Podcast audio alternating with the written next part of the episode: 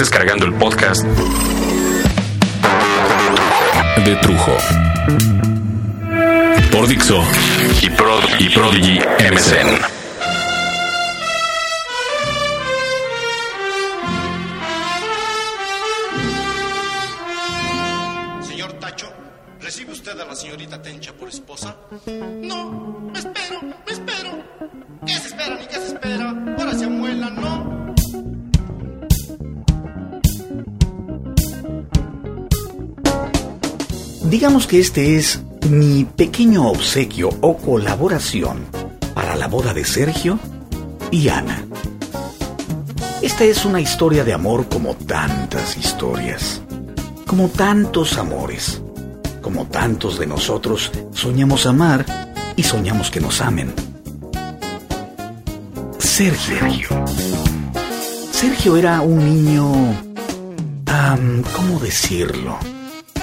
Sergio era un niño no bello. Sergio era un niño no feo. Sergio era un niño... chistosito, como todos los niños de los demás.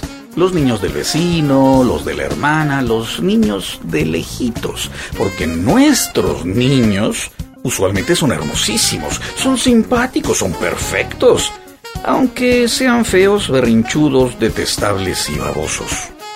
El amor de un padre y de una madre los hace geniales. Ana Verónica era una nena linda. Ana Verónica era una nena traviesa. Ana Verónica sigue siendo traviesa y linda. Todo el mundo le da gran importancia a las historias del pasado de las personas. ¿Qué hizo? Ay, ¿dónde lo hizo? ¿Y con quién lo hizo? ¡Ay, Dios! Incluso hay quien presume no solo lo bueno, hay quien presume lo malo. Ay, mi marido, uy, no, ha andado con Chela y con Pancha, anduvo con Lola y Petra. Ay, si no, mi marido es un macho. Mi marido es, mi marido es bien gacho, comadre. Ay, mi marido. Pero es mío. Mi marido es mío. Mi señora fue reina de belleza. Mi mujer traía como tarados a medio colegio. Mi mujer fue campeona de natación. Mi mujer, mi mujer, mi mujer, mi mujer, mi mujer se casó conmigo. Y ahora mi mujer está repanzona. Y es bien sangrona. Pero es mía. Tendemos a presumir hasta lo impresumible. Pero hoy los quiero invitar a contar este cuento, no hacia atrás como siempre lo hacemos. Vamos a contar este cuento hacia adelante ¿Por qué no escribimos la historia de Sergio y de Ana Verónica tratando de imaginar, de visualizar su futuro, sus felicidades y sus tristezas? Este ejercicio resulta muy muy fácil de hacer para aquellos adultos que han visto a muchas, muchas parejas ser felices y a quienes hemos visto a muchas, muchas parejas romper a quienes conocen sobrevivientes y también para quienes hemos visto a gente partir de este mundo, ya sea en su vejez, como en su juventud y hasta en su infancia. Para que la historia a futuro de Sergio y de Ana Verónica sea feliz, ¿qué consejos podríamos regalarles? ¿Qué podríamos decirles a nuestros novios el día de hoy? ¿Cuál sería el comentario más valioso? ¿Qué experiencia podríamos entregar para que no los tome por sorpresa la vida en un futuro y los haga separarse? Número 1. Sergio. Ana Verónica. El primer consejo o sugerencia que puedo yo obsequiarles, mi consejo es que no sigan ningún consejo ni ninguna sugerencia de nadie. Todo el mundo tiene recetas perfectas para la gripa, para el dolor de estómago, la calvicie y para cuando ya no se le... Pues eh, cuando... Cuando ya no se le... Al marido. ay, ay, ay. Ustedes saben, ¿no? Este, para cuando ya no se... Para cuando ya no se... Para cuando ya no se... Todo mundo tiene el comentario y la sugerencia perfectos y aún así no ponen en práctica sus propios consejos. El gordo te da remedios para adelgazar. La divorciada te dice cómo conservar a tu pareja. Y el tarado... el tarado usualmente tiene consejos para todo. Pero no. no se equivoquen. Si abren bien, bien los oídos y abren bien los ojos, porque a veces los mejores consejos son los ejemplos. Hay personas que no dicen gran cosa, pero están siempre, siempre ahí, para cuando tú los necesitas. Hay personas que no saben expresar sus sentimientos, pero eso no quiere decir que no te amen más que a su propia vida. Porque las personas que usualmente te enriquecen son las personas que sirven de ejemplo al hacer y al no hacer. Y ustedes deben aprender a observar a la gente que más aman y que más respetan. Número 2. El segundo punto de tres que voy a mencionarles es sobre la verdad y sobre la mentira. La traición, la infidelidad, la trampa, el secreto y muchos conceptillos más de este tipo vienen de la sinceridad, de su capacidad de decirse la verdad siempre, sin pretextos ni justificaciones.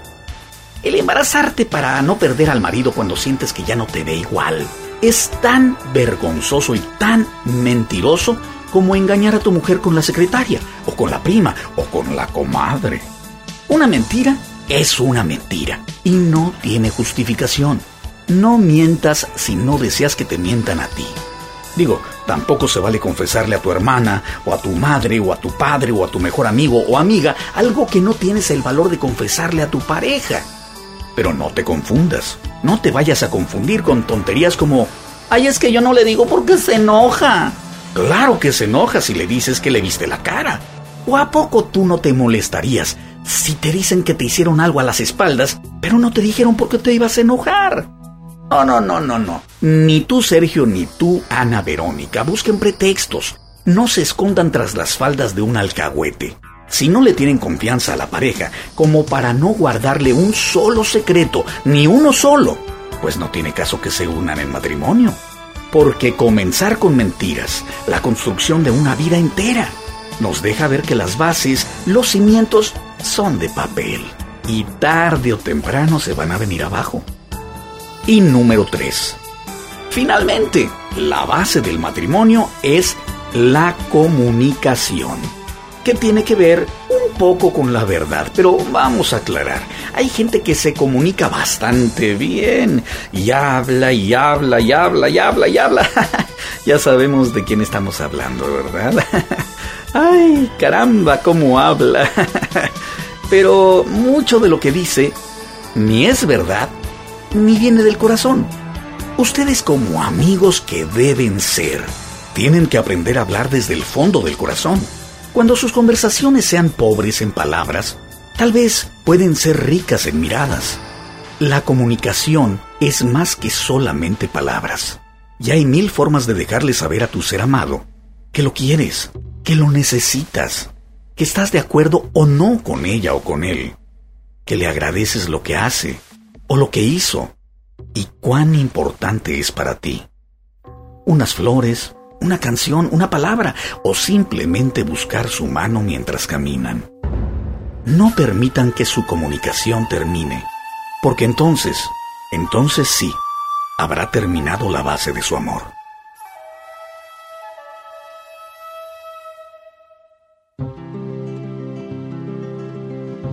Que Dios y toda la gente que los rodea con, tanto, amor, los acompañan en una vida feliz. Dura, pero feliz. Pero feliz.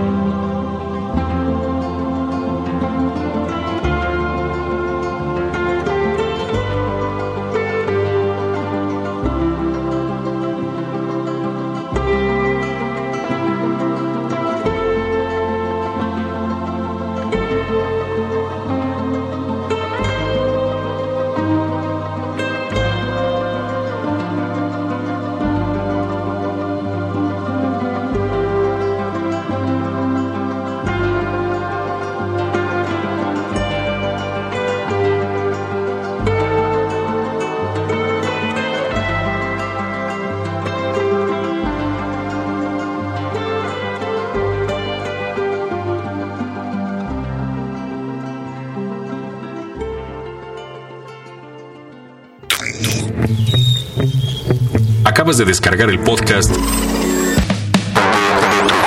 de Trujo por Dixo y, Prod y Prodigy MSN.